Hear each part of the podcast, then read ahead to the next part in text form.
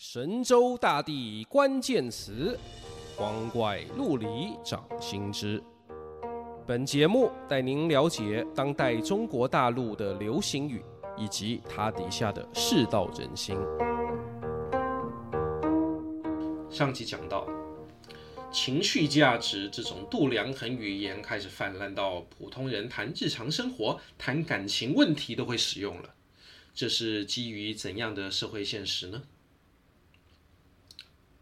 话说，在“情绪价值”这个词开始流行之前，还流行两个词，一个叫“情绪勒索”，一个叫“道德绑架”。这两个词大家应该也不陌生啊，我就不多解释了。那么问题来了，如何反制情绪勒索和道德绑架呢？答案有两极。简单级的答案就是不跟你玩了。北京大学国家发展研究院的周其仁教授前几年发表过一篇文章，叫《越来越多的人另起炉灶，不和你玩了，那才叫最大的制度失败》。这篇文章是为了向当局提出警示。你看这个标题啊，“另起炉灶”是成语，“不和你玩了”是白话，只有一个“制度失败”是他新造出来的组合词。但意思也很简单明了啊，人家真正的专家学者写文章起标题，这用的是人话，而讲情绪价值那些网友却是故意不说人话，这是为什么？关键就在于你是想要接近人，还是想要远离人。最近啊，也有不少人把这篇文章翻出来，在各种地方学着说，不跟你玩了。如果在你的规则里，我怎样都吃亏，那我当然是能不玩就不玩了嘛。这个很简单，但现代人很多都读过书，就不会满足于这么简单的答案了。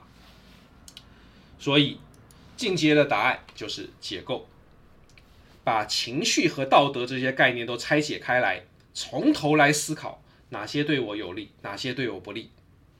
道德观念这样定，是对哪种人、哪些群体比较有利？又或者是会搞到所有人都不满意，有没有可能商量修订出一个对现在大家来说相对最好，如经济学所谓最能产出正外部性的价值观呢？当然，说要重定道德标准，这肯定吵不完。一般人可以在自己心里做到的是祛魅 （disenchantment），台湾通常翻译叫除魅。怎样算是除魅？就好比这句话啊，婚姻之类的伴侣关系，本质上也是一种交易。我们对爱情通常都有美好浪漫的想象，这种想象就叫做魅，魅力的魅，从鬼从畏，能诱之以神光，可惑人于未然。而刚刚引的这种话呢，就是要把那些浪漫想象都剥掉，叫人不要再恋爱脑了。你就改用功利的头脑，这样一来，一切建立在爱情应该怎样怎样，爱他就该如何如何之类咒语基础上的情绪勒索和道德绑架就会对你失效，因为你选择改用另外一套系统来处理相关事务了。解构和除魅，如果你在一九九零到二零零零年代读过大学，应该很熟悉这两个词。这是后现代主义的术语。那时候讲当代人文思想就离不开这些概念，因为它的确是我们这个时代的流行浪潮。而且你现在看，好多人啊是真的把它贯彻到生活里了，甚至把这两个词讲到有点像是白话了。在以前啊，我们也很熟悉一种辩护与反驳：人与人之间不应该只有冷冰冰的算计。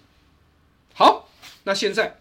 人家就提出了情绪价值这个概念，把情绪这种有冷有热、忽冷忽热的东西也算计进来，哎，这就不只是冷冰冰的算计了啊！我有温度啊，我也有温度啊，而是容许一定程度的混沌的算计啊。你说还缺了一些什么吗？尽管提，都可以算，都可以算进来。我不怕复杂，不怕难堪。啊，就怕你继续硬要我吃亏，还不让我质疑。好，讲到这里，大家觉得这种人有什么问题呢？你能怎么跟他辩呢？我的看法是啊，如果有人是很认真在这么想，在这么讲的话，你就不要跟他辩。这种人的问题就是他非常清醒的认识到自己有哪些问题，而且他一条一条的都能引用最新的数据和研究来跟你详细描述这些都是何以故。然后做出一个我排挤世界的答案，借由贬低世俗欲望的方式，来得到一种成语叫“崖岸自高”，现在流行语叫“人间清醒”的优越感。我得不到理想的伴侣，没法从梦想的亲密关系里得到情绪价值，那我就从人间清醒的优越感来建立另外一种情绪价值。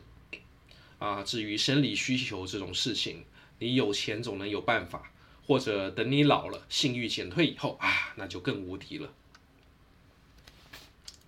说到底，关键就在于你是想要接近人，还是想要远离人。我们可以再留意一个问题啊，就是那些跟男女朋友过得好、夫妻之间处得好、那些比较幸福和乐的人，他们会不会用情绪价值这种词呢？